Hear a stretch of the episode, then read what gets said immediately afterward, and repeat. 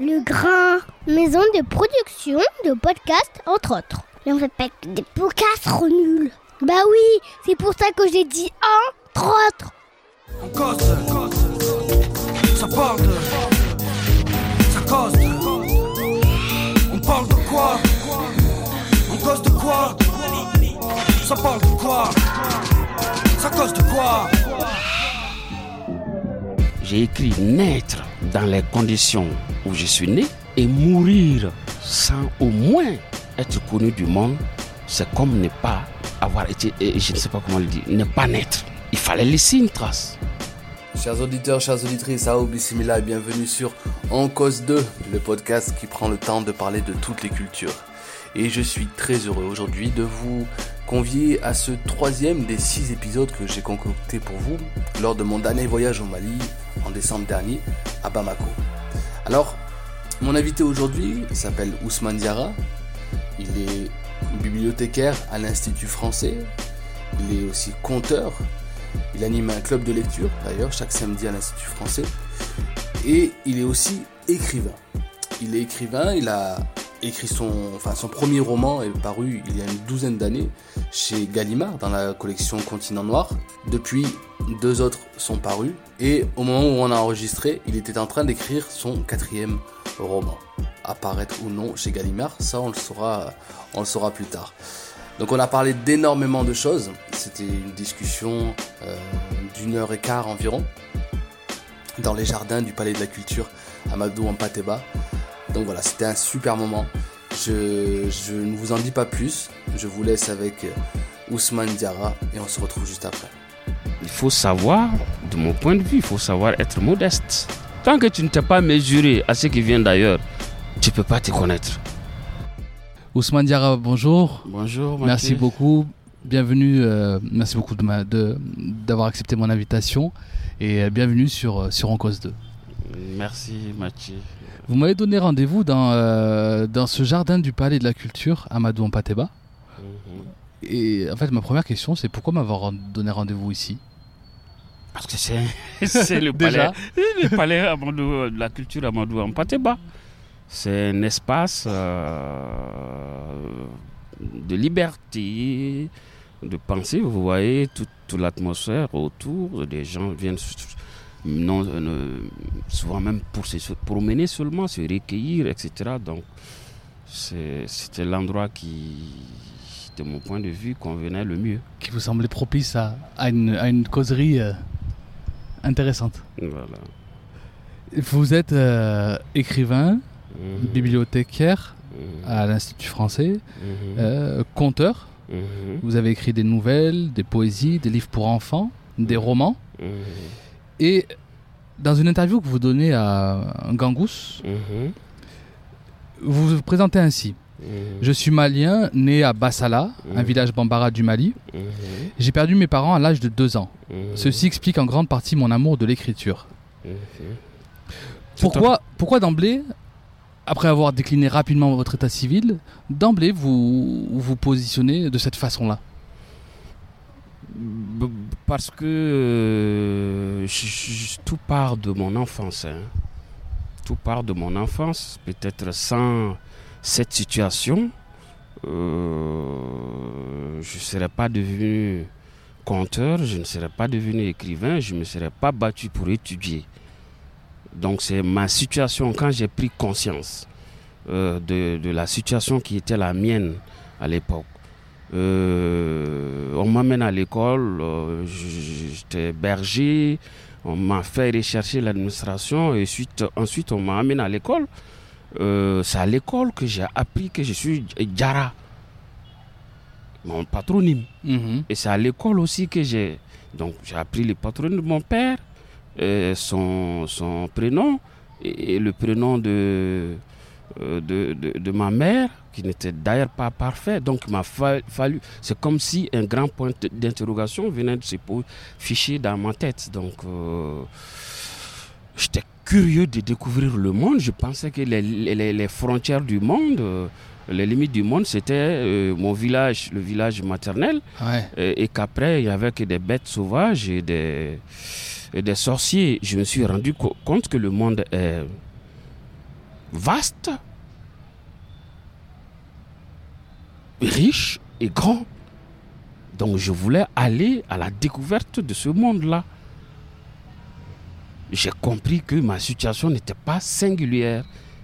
C'est à l'école que j'ai- quand j'ai lu un, passage de Cosette, euh, Cosette de- dans Les Misérables. Mhm. Euh, tout ça, ces, ces lectures-là m'ont construit parce que euh, voilà, ça m'a permis de découvrir le monde, de découvrir sa richesse et de me convaincre moi-même que je ne suis rien, tout en étant je ne suis rien, tout en étant tout. Ah. Et ça, vous avez eu vite, vous avez eu très vite le besoin de, de le coucher sur papier? Euh, oui, oui, oui. dès que j'ai commencé, j'ai appris à écrire. Ça a été laborieux. J'ai su écrire. J'ai commencé à écrire. Mes premiers écrits, ça, ça- je m'adresse à ma mère. Euh, je- je- je- J'explique les descriptions. Je suis, je suis heureux, je suis heureux. Si tu, tu étais là, je, je t'aurais dit que je suis heureux. Quand je, par exemple, quand je, euh, j'ai fait le CEP, tout le monde. Mais ça, j'étais déjà à Bamako. Ah, vous étiez plus à Bassala J'étais plus à Bassala. Ça, c'est un grand saut. Ouais, Euh, déjà. donc, j'ai passé un examen. J'étais accueilli par ma mère, m'a fait venir hein, à Bamako. Donc, quand j'ai eu le CEP, tous les camarades, ils étaient contents, leurs parents, etc. Bon, il y avait ma, ma, ma tante qui, qui m'a accueilli, mais elle était de conditions très modestes. Elle n'avait pas été à l'école. On vendait des fruits et des légumes ensemble, etc. Elle, elle avait une conscience obscure de, de l'importance de, de l'école. C'est pourquoi elle m'a arraché de la brousse pour m'amener. Mais eh, elle ne pouvait pas savoir que euh, c'était aussi important que ça. Donc, juste, euh, j'ai eu mon l'école française ou pas Oui, forcément l'école française. Ouais. Moi, j'ai eu l'école française. Ouais. Euh, c'était pas sous la colonisation. hein. On était euh, indépendant depuis longtemps. longtemps. Parce que là, là, vous parlez, on est, on est quelle année? Pour situer un petit peu. Euh, on est en 1977. 77, donc le, le, Le, le- CP. le Mali est indépendant depuis. depuis 1960. 60, 60, ouais, ok. Voilà, mais le- l'école française continuait. C'est-à-dire, c'est la forme, même la forme actuelle de l'école, il y a eu des réformes, mais même la forme actuelle de, de l'école, c'est l'école française, Mm, euh, républicaine, laïque, Mhm. euh, obligatoire. Mm. C'est cette partie obligatoire ouais. qui a fait que l'administration m'a fait chercher, rechercher, Ah, et m'a arraché de, de, de mes bergers pour m'inscrire de force à l'école. d'accord, d'accord. Donc la tante, elle, elle préférait vous avoir à, vos- à- à ses côtés pour vendre les fruits plutôt Ou alors, com- comment ça se passait du coup? elle, elle a, je l'ai dit au départ, elle avait cette conscience. Comment ça s'est passé exactement? En- J'ai fait le CP en 77, mais en 73 déjà, 1973, j'étais à Bassala. Il y avait la famine, tout, tout, tout. Euh, pour un orphelin, c'est difficile. Euh, je passais la journée à l'école sans manger. Et le directeur, euh, je ne vais jamais l'oublier, M. Camara, il euh, m'obligeait à aller manger chez lui. Je refusais. Donc sa, sa femme connaissait ma tante ici. Et quand euh, sa femme est venue en vacances, elle a dit à ma tante, si tu, peux, tu, fais- tu ne fais pas venir ton fils, c'est comme ça qu'on dit chez nous, Ouais, parce que son- ton fils, il, il va mourir de faim ou il va abandonner les études.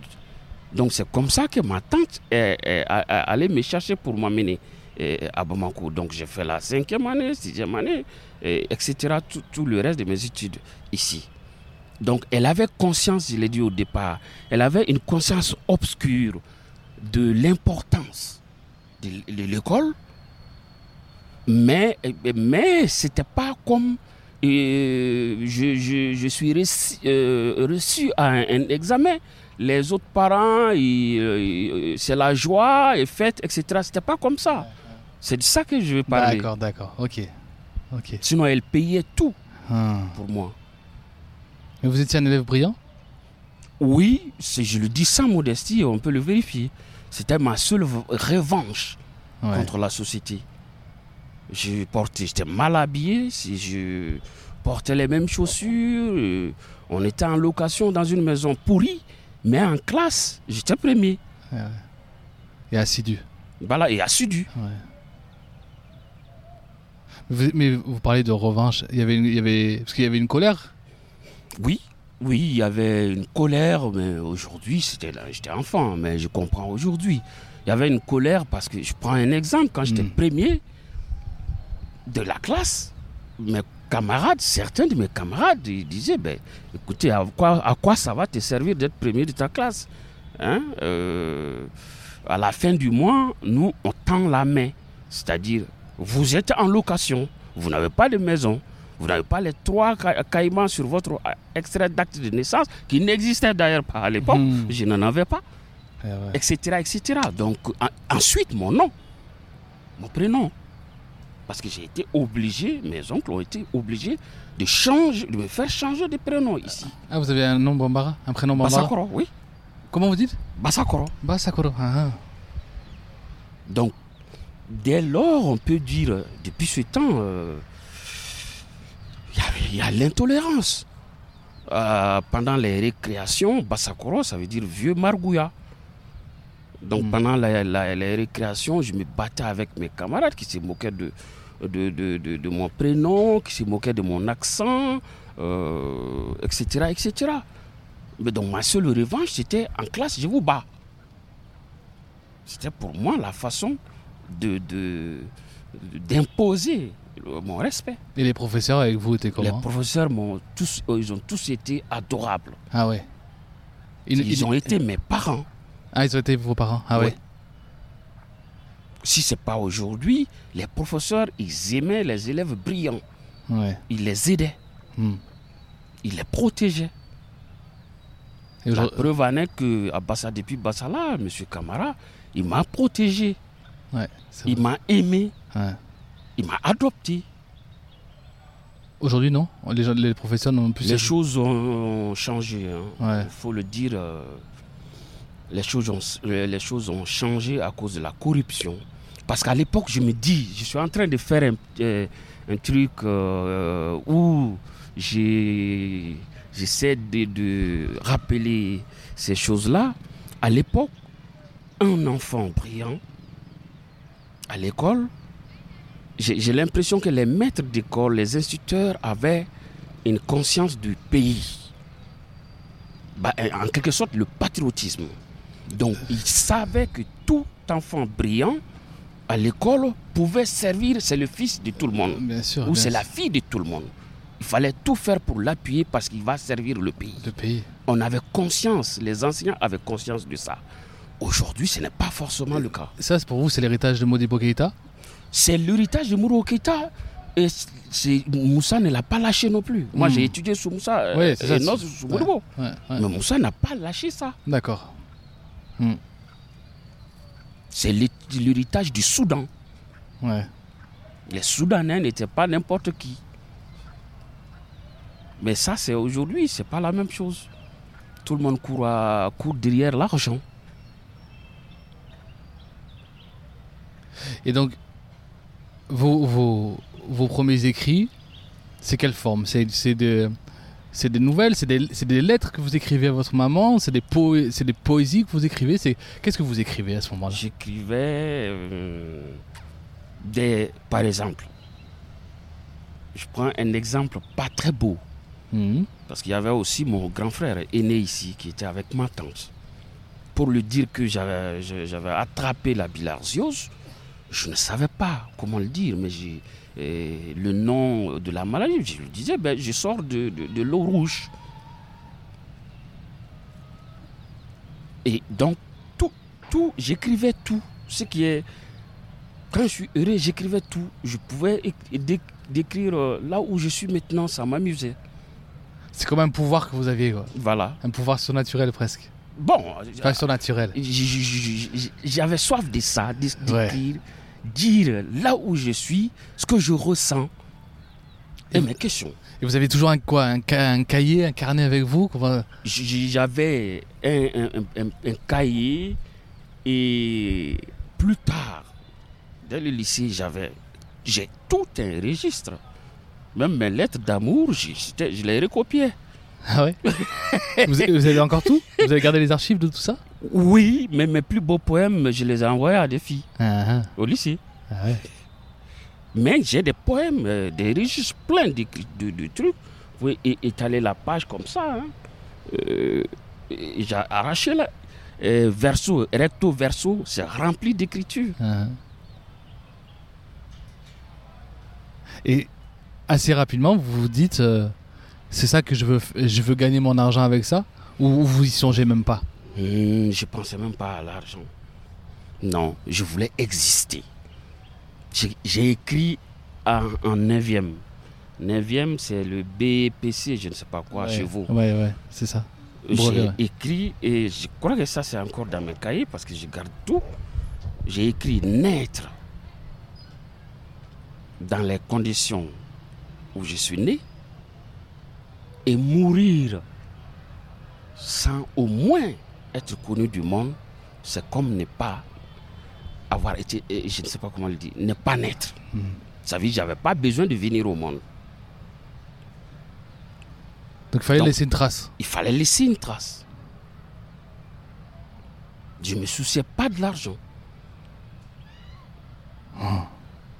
L'argent, ça, ça me disait absolument rien.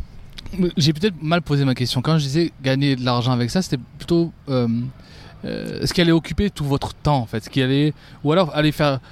En fait, ce qui, allait, être votre profession, votre gagne-pain, votre. Je sais pas.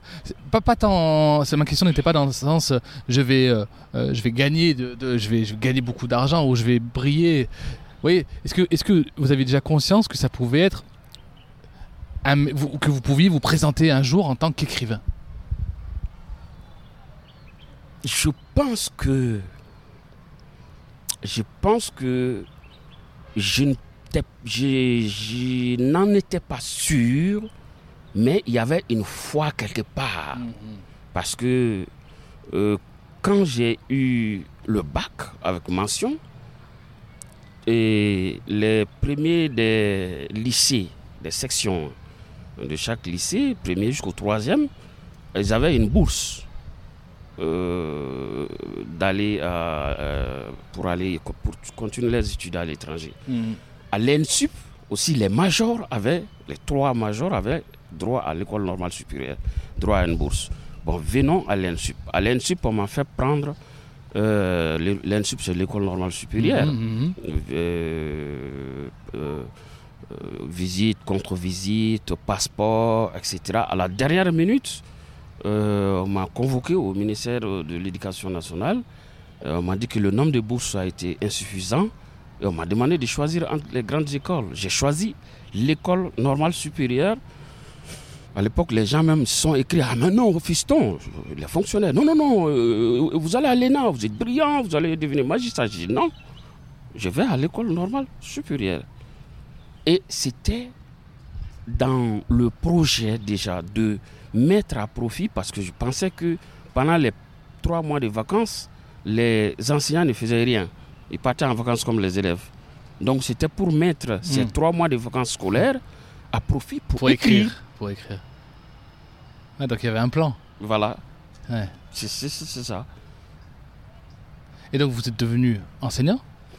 Euh, je suis, j'ai enseigné un tout petit peu, mais il y avait le, encore l'affreux euh, chômage euh, sous l'injonction du FMI Ouais. et de la Banque mondiale. Donc quand nous avons terminé, les littéraires particulièrement n'avaient même pas, ne pouvaient même pas, euh, euh, il n'y avait rien pour les littéraires, c'est-à-dire euh, même pas euh, le concours, tu ne pouvais même pas te présenter. D'emblée, il n'y a pas de place. Et il n'y avait pas d'école privée à l'époque comme ça, Mhm. comme aujourd'hui. Comme aujourd'hui, ouais. Donc, euh, j'ai enseigné euh, pendant les. euh, dans le cadre de, de mon stage, hein, la stage de fin d'études. Et après, je, je suis allé à l'Institut français, au CCF comme bibliothécaire. Ah, c'est comme ça que vous êtes rentré. Voilà. Ça, c'était il y a 30 ans. Bah oui, Une trentaine d'années, c'est ça? Oui, 30 ans. euh, novembre dernier, c'était ma 30e Ah ouais? année. Ça passe ça passe. Ça passe vite. Ah bah oui. Et une question qui me vient tout de suite là. Pourquoi vous auriez toute la liberté de signer vos romans de Basakoro, Mhm, Diarra mhm. Pourquoi du coup avoir euh, gardé ce nom de Ousmane Diarra? Parce que je suis connu par ça. Je suis connu par ça, je peux plus faire marche arrière. Et d'ailleurs, c'est c'est ce qui explique le titre de mon premier roman, Vieux Lézard. Vieux Lézard, c'est quoi. Ah, Violet ah bah oui, c'est Basakoro. ah oui, ah oui, c'est vrai. Ah. Voilà, donc c'était une façon, jusqu'à présent, euh, à présent même, dans le texte, nouveau texte je, que je suis en train d'écrire, mon roman, je m'empêtre à cause de ces pro- problèmes de prénoms-là, parce qu'il y a plus, plusieurs euh, qui- personnages, la plupart des personnages euh, euh, du roman euh, s'empêtrent dans des histoires de prénoms. C'est inconscient, quoi. Ah ouais? Oui, c'est inconscient, ils s'empêtrent dedans. Ils changent de prénom. Contre leur gré. Hmm. Il y a dans, dans le truc, un de mes personnages a un prénom de chien. De Ah. chien euh, ber- berger allemand. Mais dans, dans La route des clameurs, euh, donc votre dernier roman en date, euh, les noms ont une importance. Les épithètes surtout. Oui, Non? Bien sûr, oui. Et il y a une volonté de. Presque, j'ai l'impression presque. qui- Quitte à, à déstabiliser le, le lecteur, euh, d'asséner assez régulièrement le, ces noms à, à, à rallonge. C'est, c'est, c'est- oui, c'est, c'est de l'ironie. Quand vous lisez le, Ouais. le, le roman, le personnage euh, narrateur, le jeune narrateur, On ne sait pas quel âge il a. on ne sait pas quel âge il a. On dit qu'il a une douzaine d'années peut-être. Euh, à peu près, à Ouais. peu près. J'ai vu euh, dans la presse tout récemment la photo d'un enfant euh, soldat avec son Kalachnikov, photo prise dans le nord. Ouais, J'ai dit, mais ça, ça, ça, ça, c'est Bassi. c'est Bassi. J'ai appelé mes collègues, j'ai dit, mais ça, c'est Bassi. Mhm. Donc, euh, son, son prénom, par rapport, son prénom, c'est en deux syllabes, Bassi. Par rapport au nom kilométrique, prénom kilométrique de, de Mabou Mabadi Fifi Ranson Qatar Ibn Ahmad Al-Morbidon, Mhm. par rapport au rajout fait aussi au nom de son frère Zabani Zabata, Ouais, qui ouais. devient Zabani Zabata Al-Touni Al-Bata Al-Morbidon. Ah. Et c'est en même temps euh, pour me... Parce que ça, c'est devenu une sorte de, de mode ici, depuis euh, le, le 92. Euh, c'est un clin d'œil à ces gens-là. Un, un marabout aurait dit que le, le, le, le, le nom du, du, du président qui allait être élu euh, por- comporterait trois noms. Serait composé, un nom composé euh, en trois parties. Mm. Donc j'ai vu, euh, depuis 92 donc, 93, des gens ajouter les, Ah bon? les noms, ah ouais, en pagaille. Les candidats ajouter les, les, les noms de leur père. Ah. Euh, si je suis par exemple Ousmane Diarra, je vais mettre Ousmane Banyugou Diarra.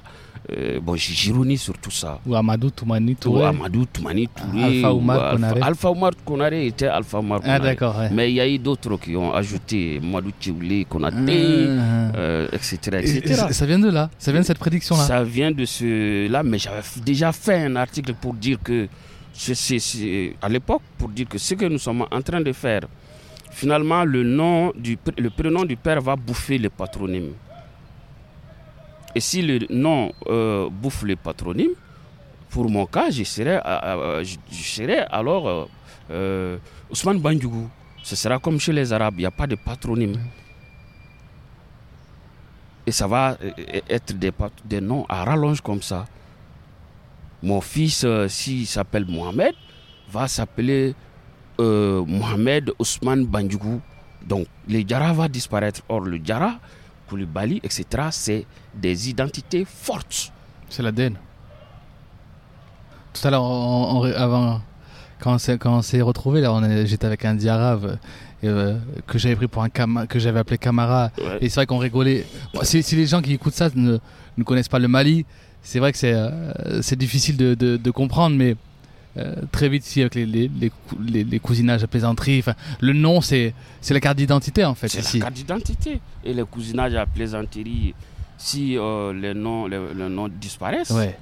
et les cousinages, à, les cuis- euh, cousinages à plaisanterie vont disparaître. Et les plaisanteries.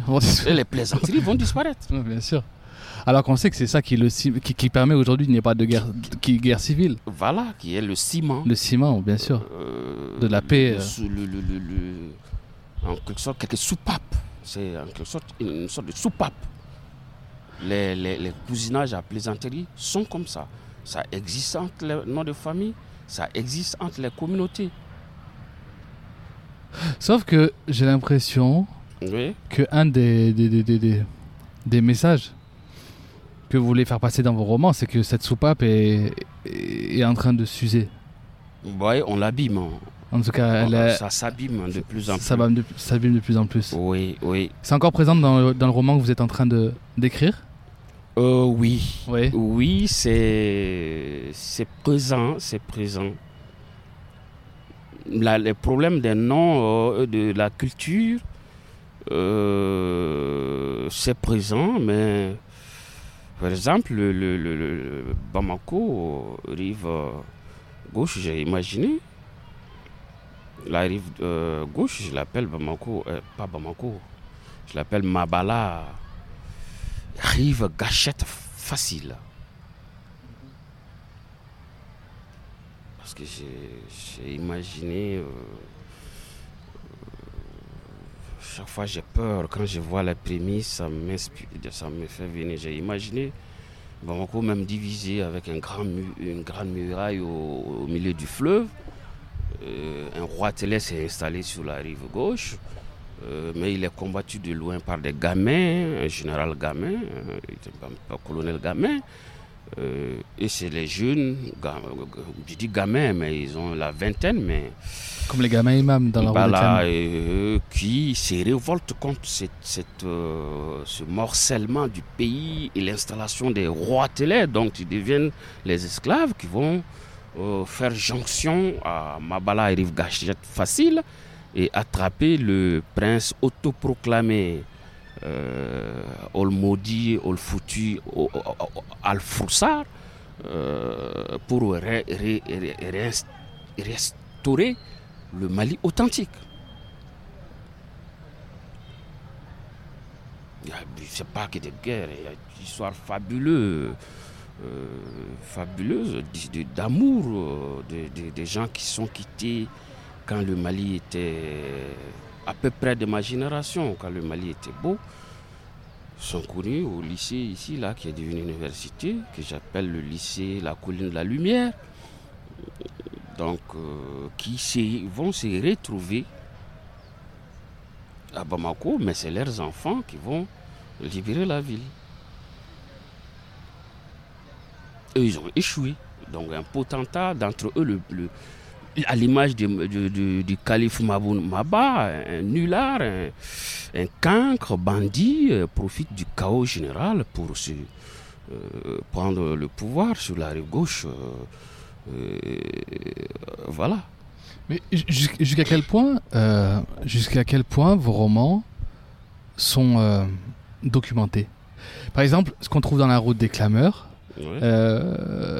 est-ce que c'est essentiellement le fruit de votre imagination ou alors vous, les- ou- ou alors euh, il y a un travail préliminaire d'enquête, de documentation avant d'écrire euh, sur, sur les thématiques que vous abordez Aucun travail de recherche. Il n'y a pas de documentation. Il n'y a pas de documentation, j'imagine.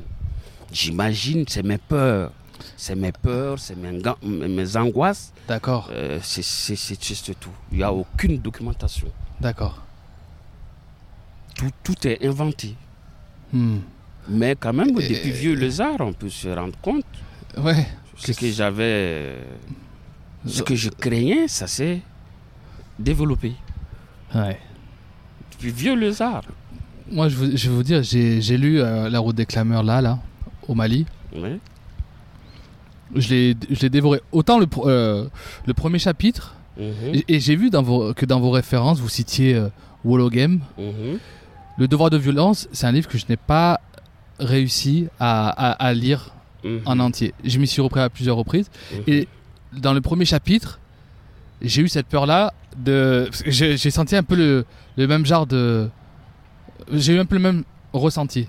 Et en fait, dès le deuxième chapitre, Mhm. après, j'étais avalé. Mhm. Mais euh, pourquoi j'ai dit ça? Oui.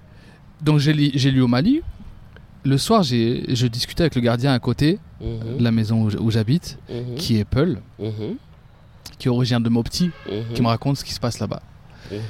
Le soir, je vous dis la vérité, j'ai fait des, j'ai fait un cauchemar. Ouais. Votre livre, il décrit quelque chose qui est peut-être le fruit de, vo- de votre imagination, mais qui en fait colle de très près. Et c'est ça qui est presque dramatique en fait, à, à une réalité, euh, à, à- à ce qui se passe. On dit le nord, mais c'est là, là, on- on n'est pas au nord, on est au centre. Non, du Mali. au centre. M- Quand on parle de Mopti, quand on parle de Douanza, quand on parle de, de Boni, tout ça. on- Quand on- on parle de Banamba à côté, et ça, et ça, ça, pour vous, c'est, euh, c'est- ça vous empêche de dormir? Ben, je, je, je, fais beaucoup de cauchemars. hein. Il y a plein de cauchemars, dans, de scènes de Ouais. cauchemars. Ben, La route des clameurs. La route des clameurs. vient- le nom La route des clameurs vient du cauchemar de, Voilà. de Bassi. Voilà, Hmm. ça m'empêche de dormir. Je, je, je, ou quand je dors, je fais des cauchemars, des trucs. Par exemple, euh, souvent je- j'en parle, je ris, hein. j'en parle à, ma femme au réveil. Et au pays de Gaulle, j'ai- participé en réel. Je, lui- je lui ai dit, tu sais ma chérie, j'ai passé toute la nuit à fuir. Et, mais c'était comme si c'était réel. Ouais. Les- les- les- la bataille entre les Dogons et djihadistes que je- je- je- qui brûlent les villages, etc. Et les Dogons, j'ai vu des, des chasseurs Dogons qui dégringolent du, du- du haut d'une falaise pour se jeter sur les, les- les djihadistes. Moi, j'ai vu ça à- tout en fuyant moi-même.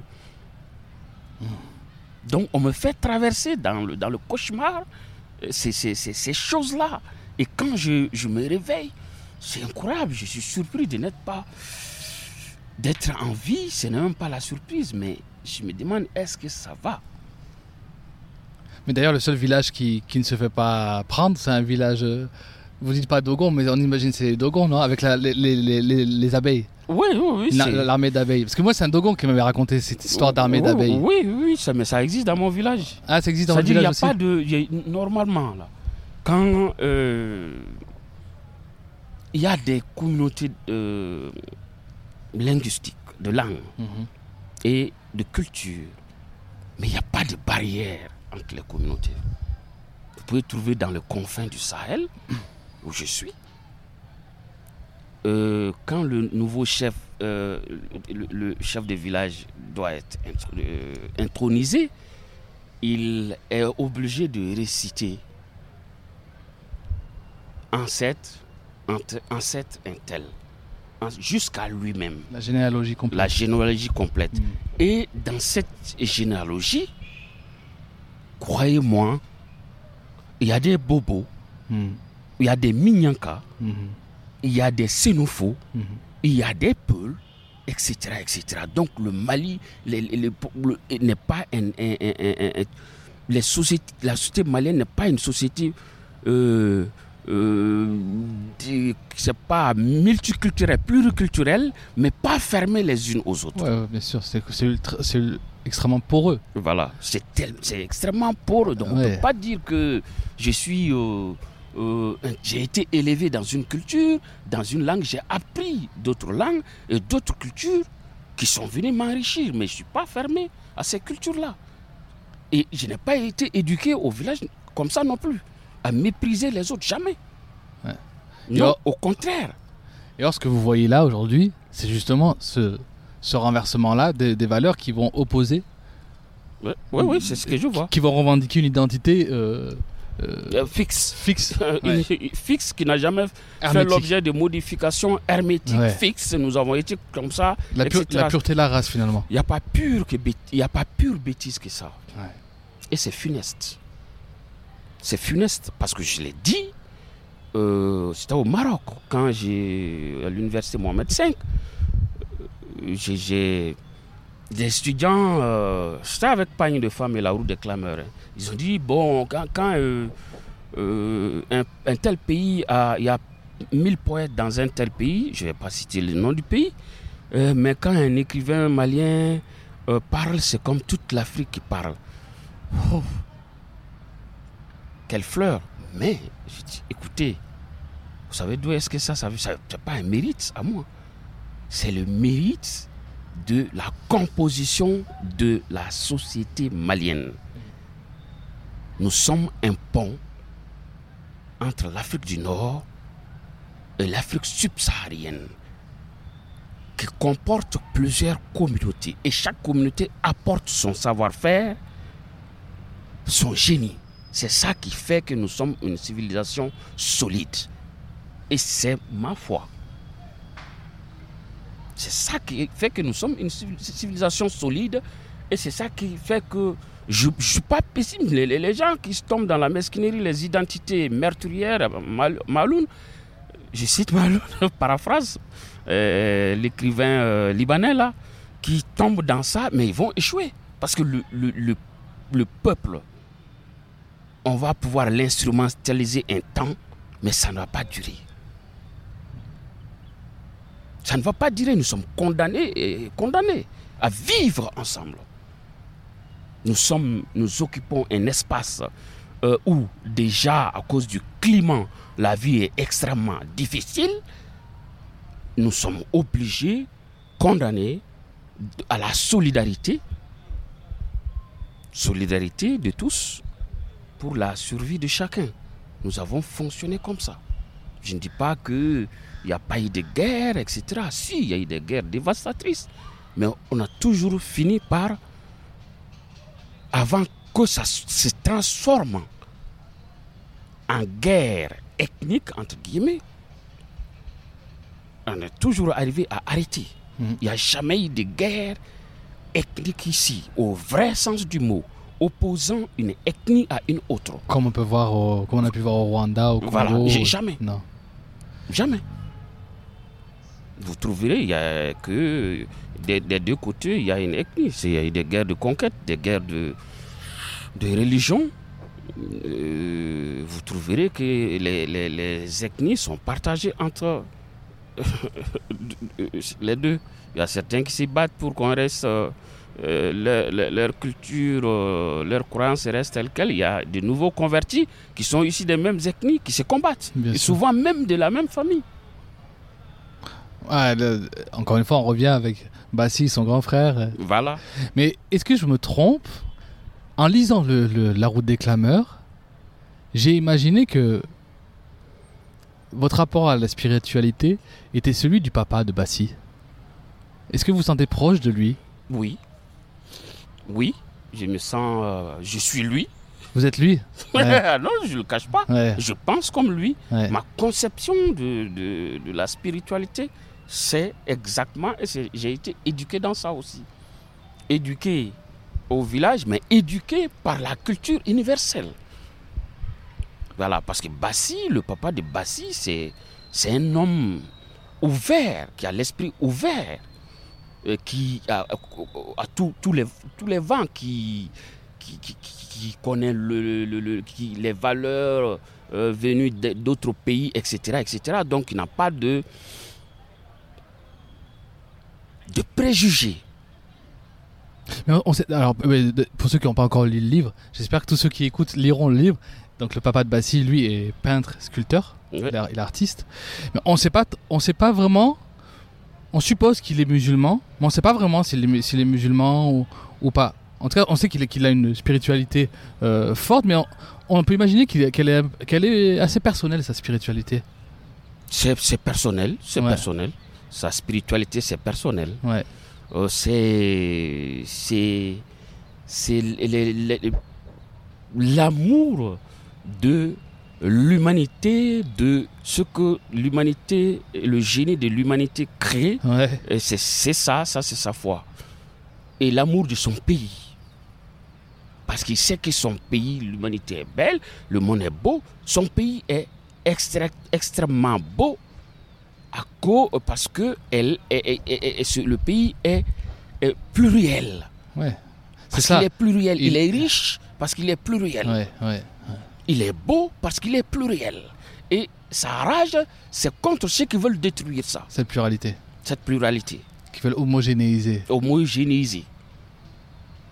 Il est contre ça. Mais est-ce que vous êtes aussi têtu que lui? Aussi, Parce que parce qu'il lâche rien. Bah, euh, Jusqu'au bout, au- jusqu'au bout, il- on peut imaginer qu'il a été drogué, torturé, tout ça, et pourtant même jusqu'au bout, il est. Il- il- il déroge pas à ça. Oui. Vous, là, je- vous aussi, vous êtes jusqu'au boutiste comme ça?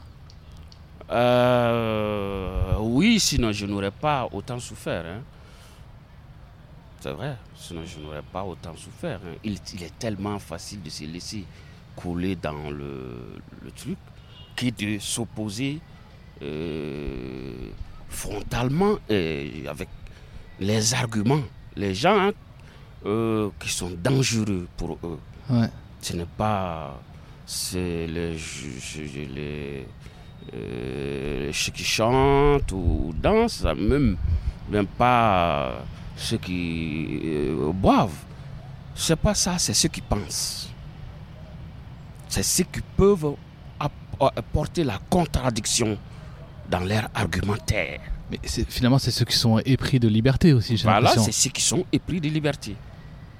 Et la, la liberté, c'est c'est surtout pas ne se, se laisser couler, justement. Voilà. C'est- un combat. C'est ça, c'est un combat. Donc, euh, je, je ne sais pas d'où ce, ce, ce truc c'est. Si, je sais, je sais, je sais. Euh, cet entêtement, je sais. Je sais, quand je suis venu euh, à l'âge de 13 ans à Bamako, donc, j'étais dans une maison donc en location avec mon oncle, ma tante, qui sont les frères et sœurs de ma mère. On habitait dans la même concession, comme on dit ici, Mhm. qu'un marabout. Euh, tous ces oncles-là, euh, tantes, et son- ils étaient tous convertis. Or, nous venons d'une contrée animiste. J'ai été élevé là, dans ça. Mais Bambara, d'ailleurs, c'est celui qui refuse de se Euh, convertir. C'est les- les- les- l'insoumis. hein, C'est l'insoumis, ouais. Voilà.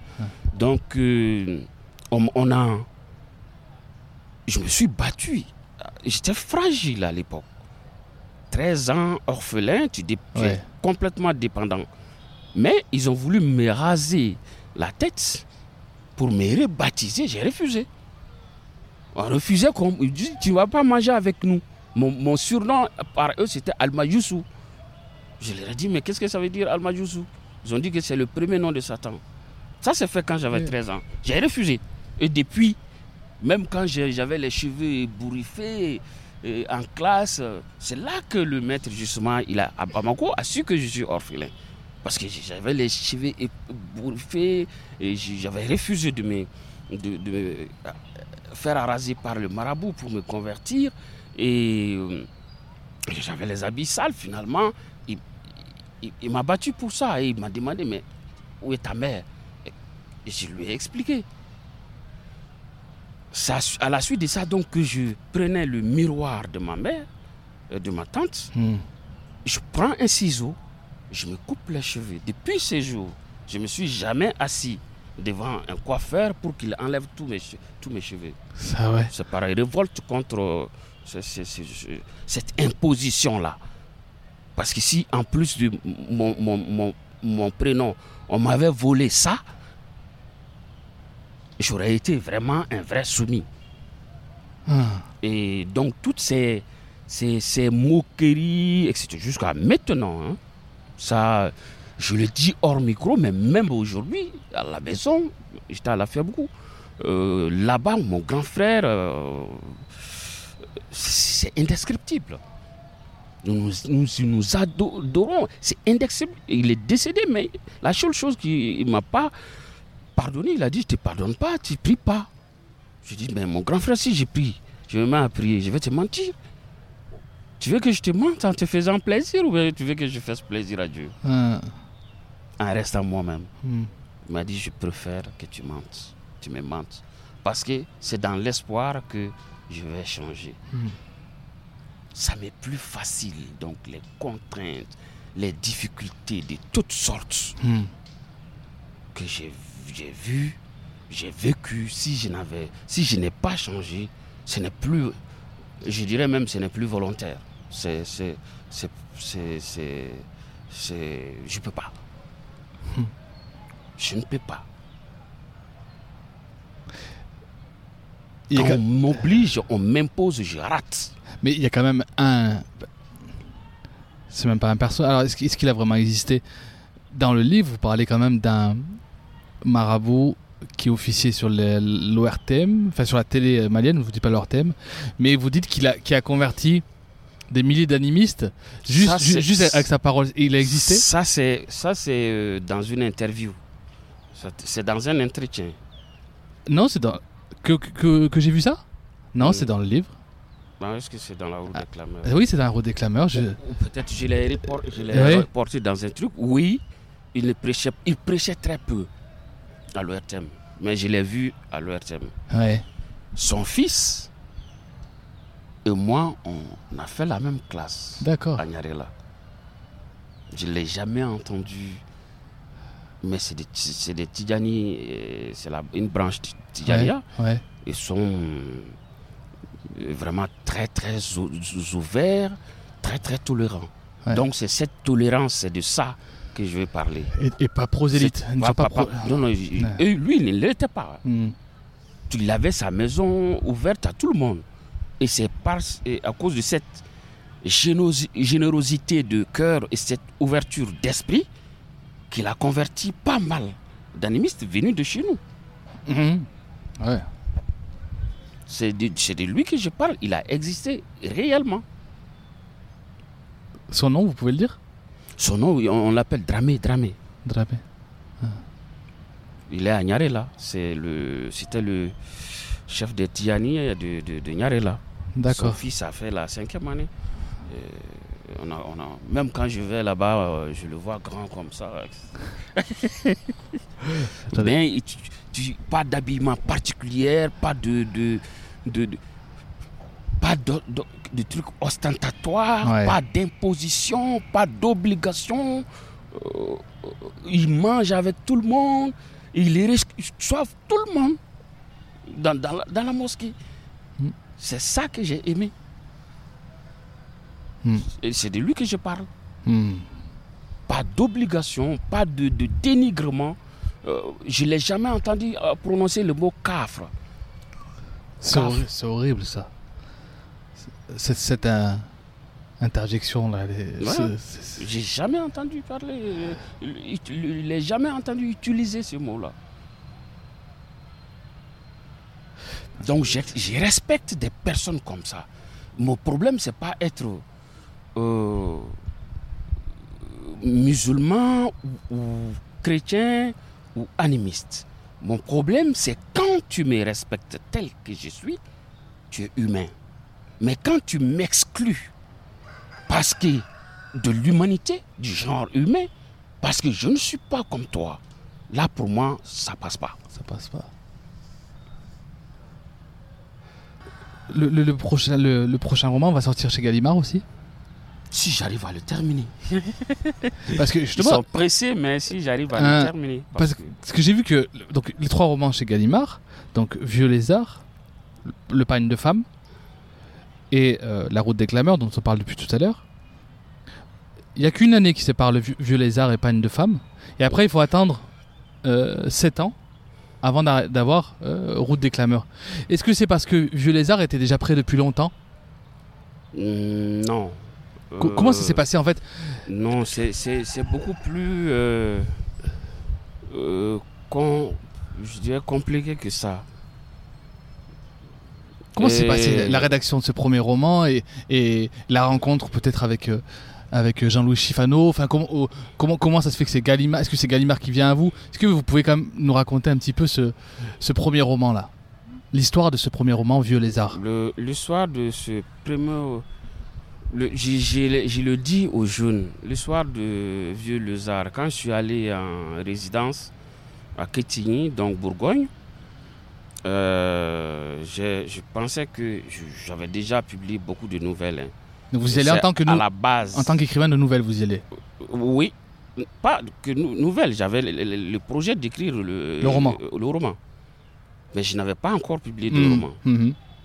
Et donc, je suis allé sur euh, euh, cette base. Et pendant ma résidence, j'étais habitué à écrire des nouvelles. Je me suis dit, c'est là à trouver que Moussa Konaté, l'écrivain, euh, De Polar. euh, voilà, qui, il m'avait, euh, quand il avait lu mes nouvelles, il m'avait dit, Ous- Ousmane, pourquoi ne n'écris-tu pas un roman? Il faut te mettre, euh, même s'il faut prendre deux ans, il faut écrire un roman, parce que tu as un- un- la plume. Donc je suis allé, euh, je pensais que c'était une course contre la montre. Écrire un roman. Ah, c'est comme ça que vous le viviez? Euh, euh, Enfin, que oh, vous l'appréhendiez en tout cas. oh, oh, oh, je pensais que c'était là, ça. Ça, c'est l'histoire de Vieux Lezard. Ouais, ouais. J'ai écrit, écrit, écrit. euh, Ensuite, j'ai do- remis le, le- le manuscrit à la veille de mon retour à mon ami, euh, Eric Chevia. Il a, il, euh, il a lu. Il a été très, très sincère avec moi.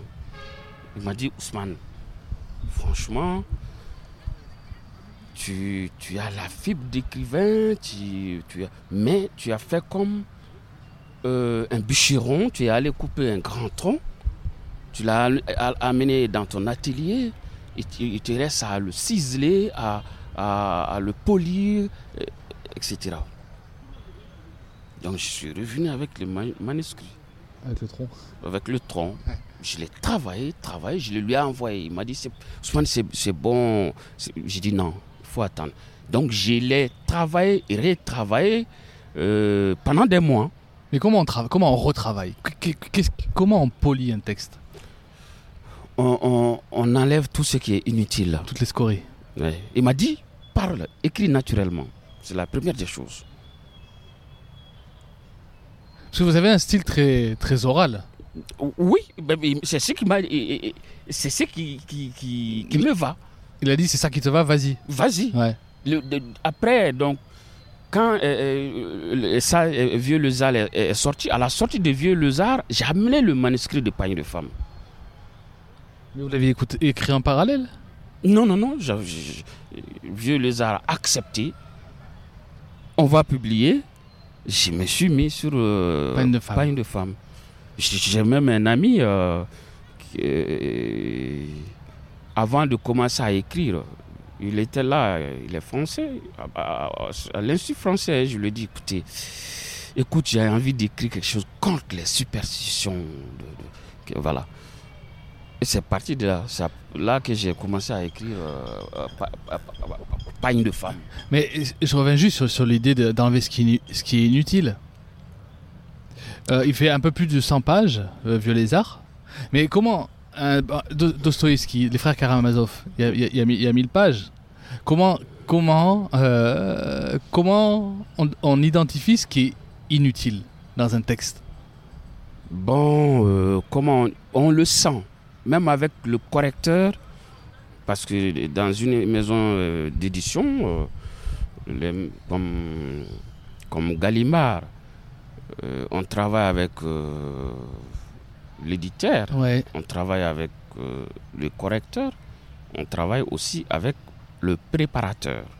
D'accord. Mais c'est des professionnels. Quand euh, il vous dit, on vous oblige, on ne vous dit pas, hein, on vous dit pas, c'est une obligation d'enlever ça.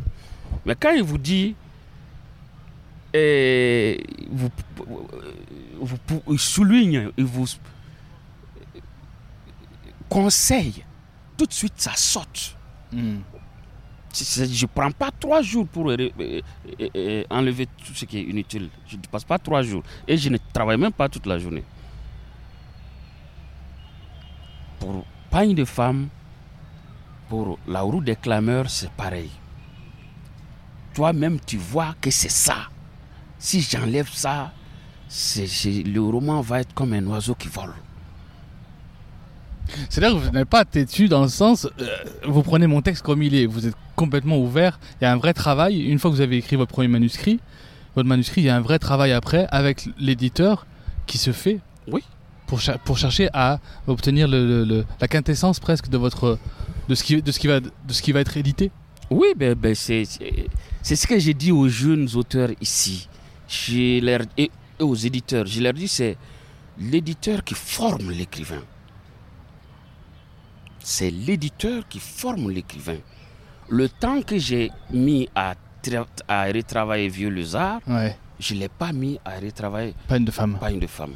C'est Jean-Noël Schifano m'a dit, quand il a lu trois, euh, j'étais à Paris, hein, trois jours, euh, je suis arrivé lundi, on a dé- dé- dé- dé- déjeuné, je lui ai remis le manuscrit, et j'ai dit, il m'a téléphoné à mon, à mon hôtel, il m'a dit, c'est bien, etc., etc. Bon, quand je suis revenu, je vais le publier en 2008, c'est ce qu'il m'avait dit. Quand je suis revenu euh, en avril, je crois que je partais à Saint-Malo, il m'a téléphoné euh, à mon école, euh, à mon hôtel encore. euh, Il m'a dit Ousmane, c'est bien. Hum, mais écoute, euh, tu es un conteur, l'Afrique est riche euh, de contes. Je vais te raconter une histoire et à, à partir de ça, tu retravailles ton texte.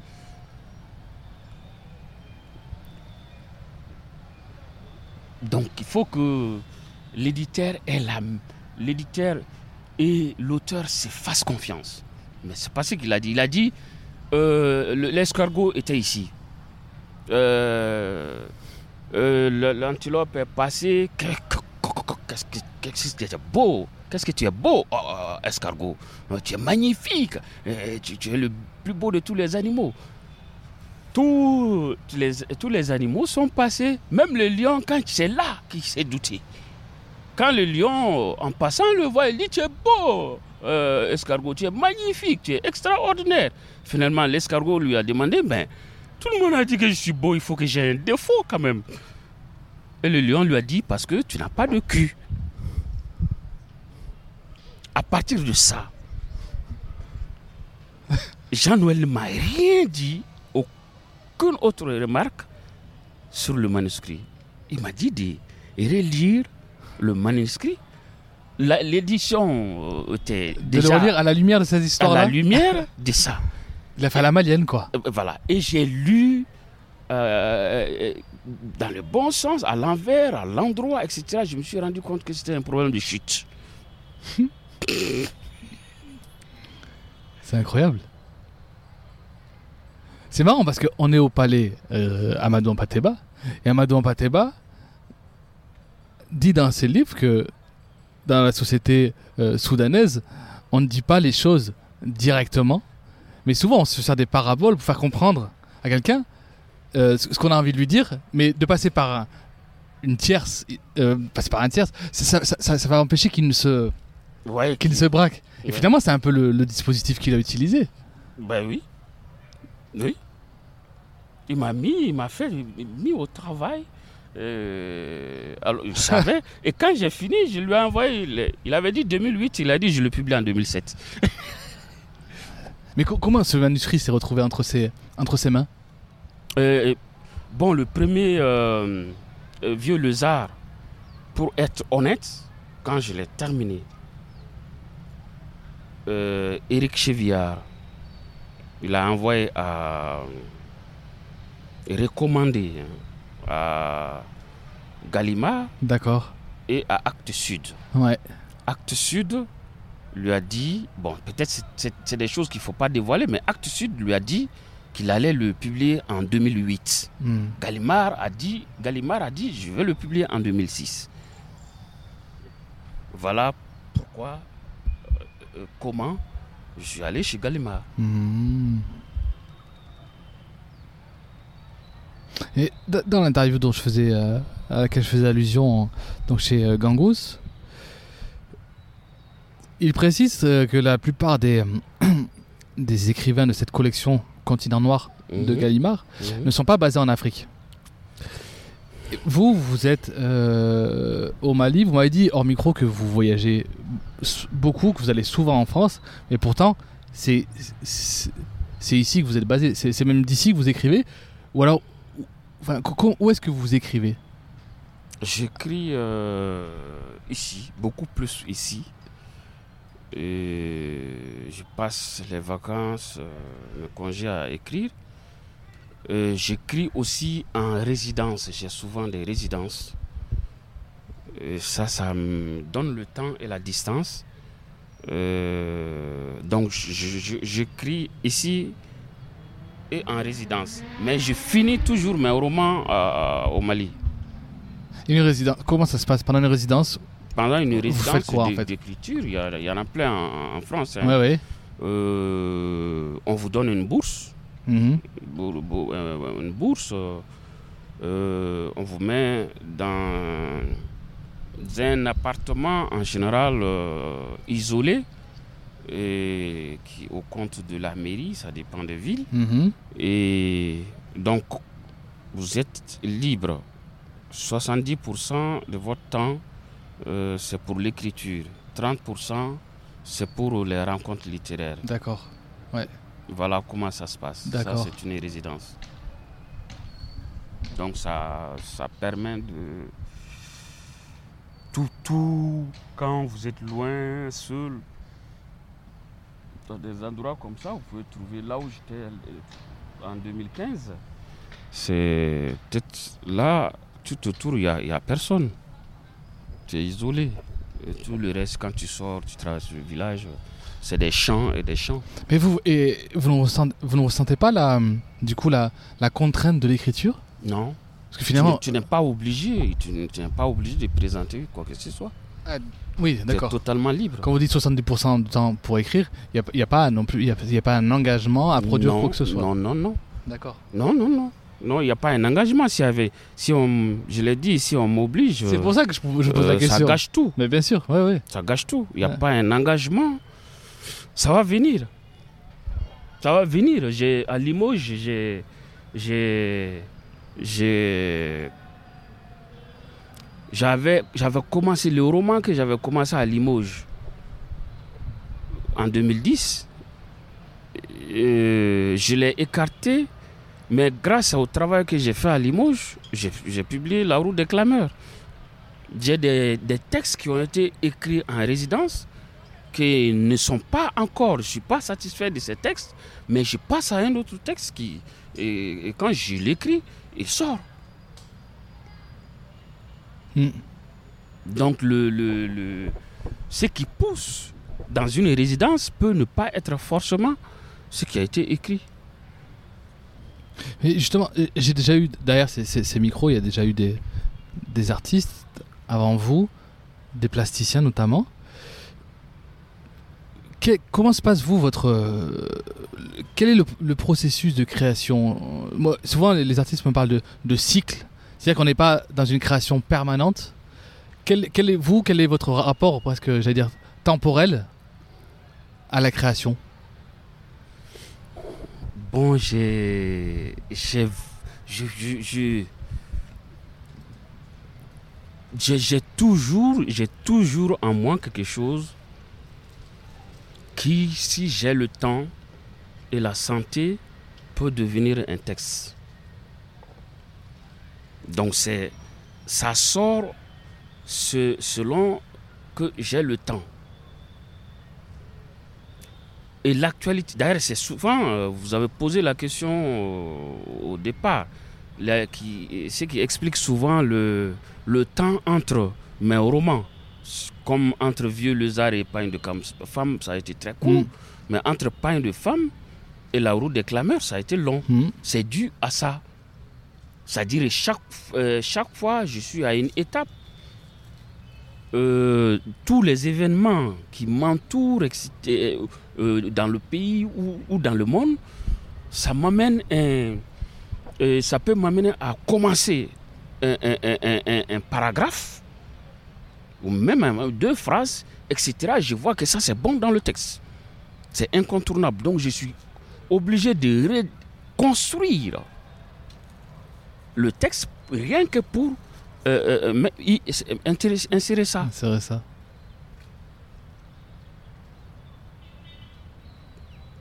ce que je vois, ce que je sens, souvent euh, c'est même une phrase. Ça vient, je vois l'événement où l'émotion, je sens l'émotion, ça vient avec une phrase, mais je tiens tellement à cette phrase, à sa mélodie et à, à sa précision, à sa force, que il faut- je me dis, il faut que ça, ça rentre dans le roman. Et cette phrase, vous l'avez mémorisée ou alors vous, avez toujours ces carnets là? Non, une fois que je l'ai, c'est là. Elle est là. Ouais, je peux, souvent, je peux écrire. hein.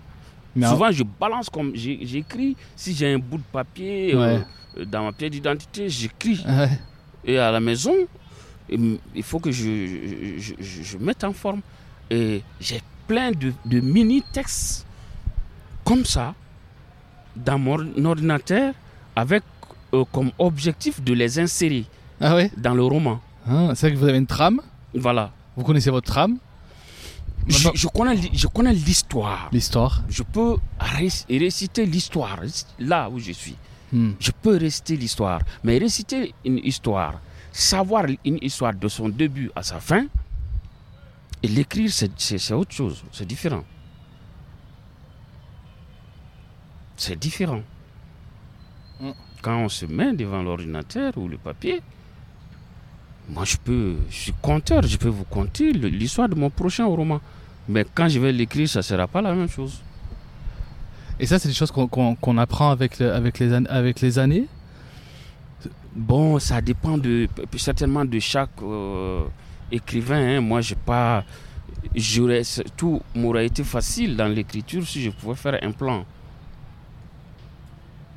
Mais mes personnages, l'histoire, ça, ça se développe au, fur et à mesure euh, que l'écriture avance. Et ça change, même les noms des personnages peuvent changer.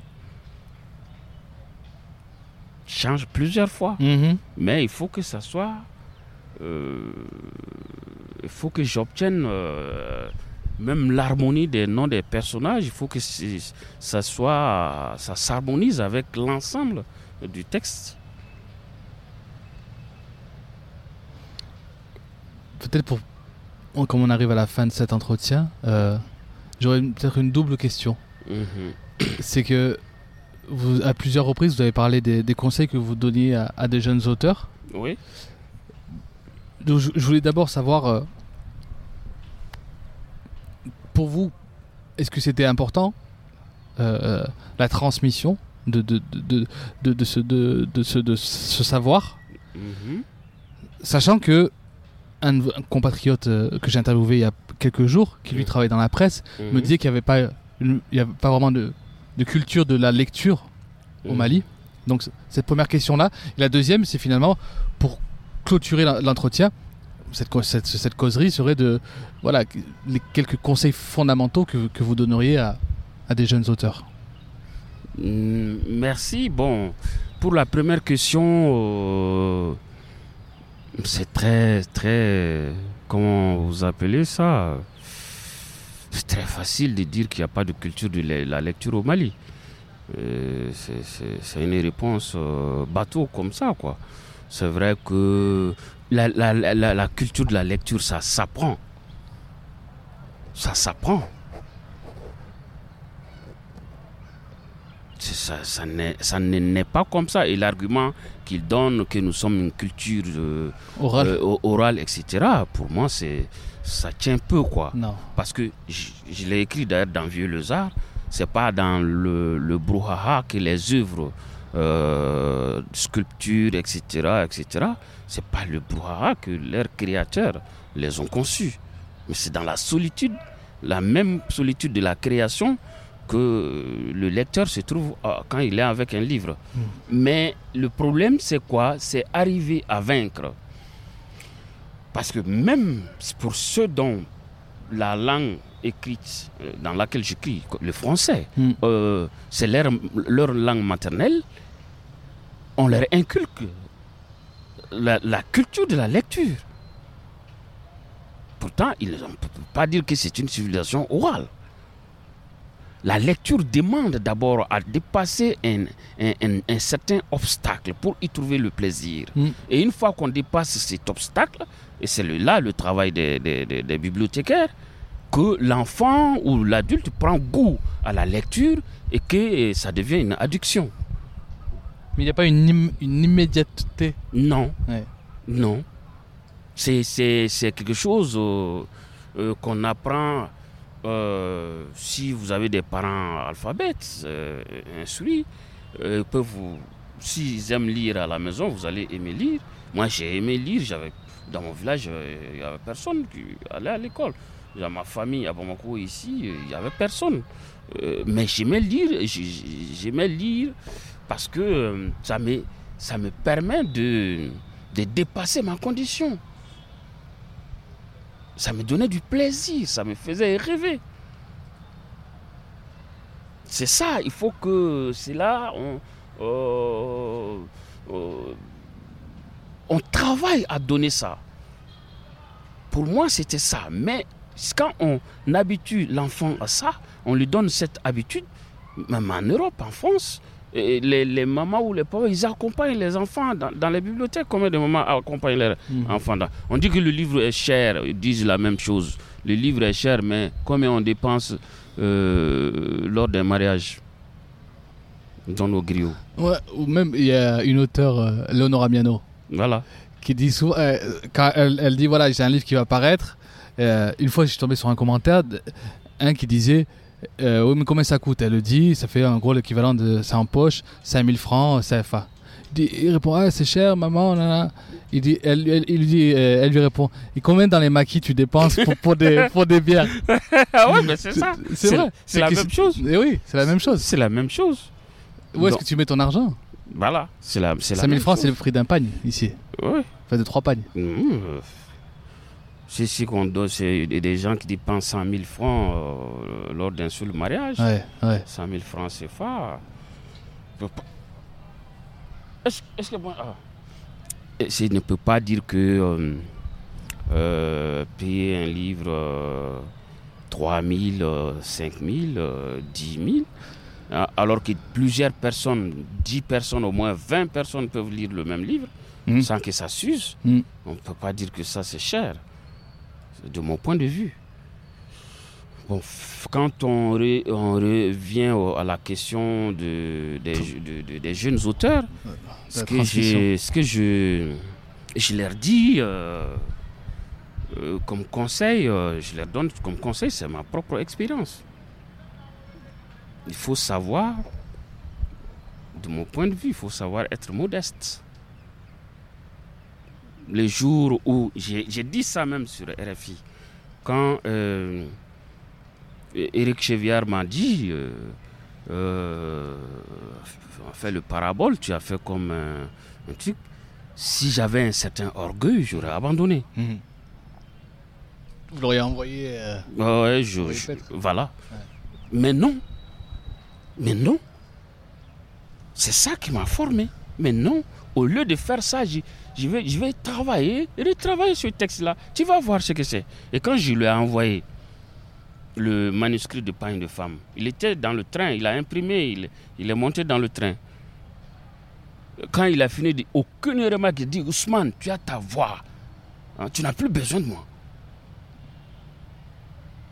Mais vous lui devez beaucoup aujourd'hui? Hein? Vous lui, vous lui devez beaucoup à Eric je, je lui, je lui dois beaucoup. Je lui dois beaucoup.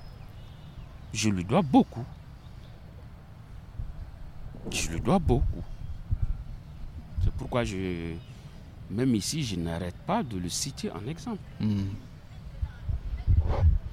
Mais quand vous dites que vous transmettez à des jeunes auteurs, il y, a beaucoup de gens ici qui veulent, être, qui veulent écrire des livres? Il y en a plein. Il y en a plein Il ouais. y en a plein. Il y a beaucoup, beaucoup de jeunes auteurs.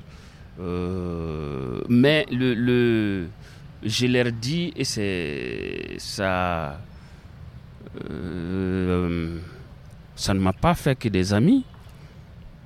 Il faut travailler. Il faut travailler.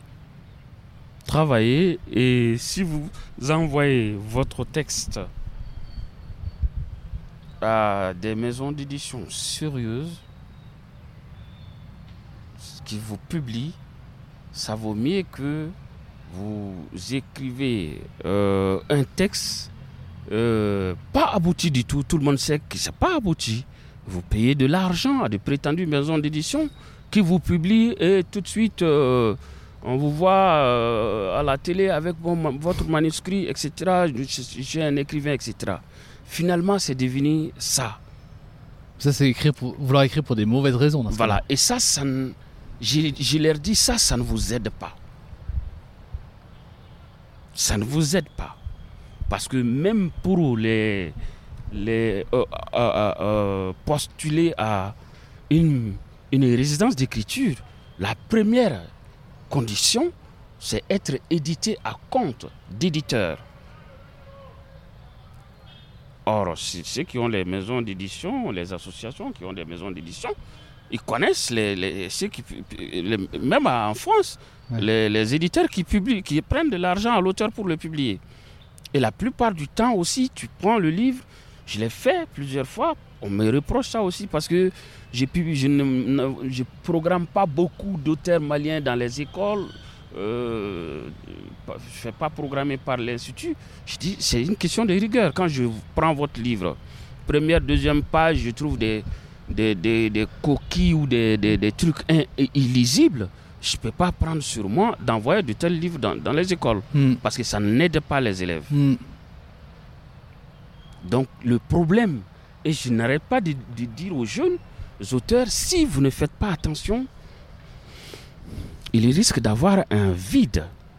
Je ne parle même pas de moi. Après Moussa Konaté, il risque d'avoir un vide.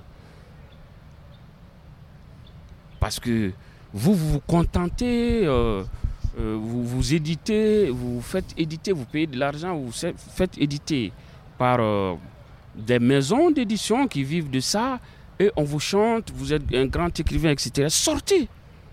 Si vous sortez et, et vous rencontrez les autres qui de votre âge, si vous voyez ce qu'ils ils ont fait là, vous allez vous remettre en question.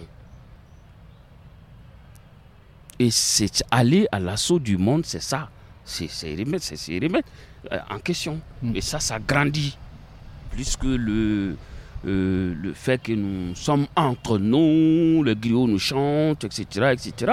Non, tant que tu ne t'es pas mesuré à ce qui vient d'ailleurs, tu ne peux pas te connaître. Ben, Je pense qu'on va finir là-dessus. Merci beaucoup, Ousmane. Merci- merci beaucoup. infiniment. Merci, merci Mathieu.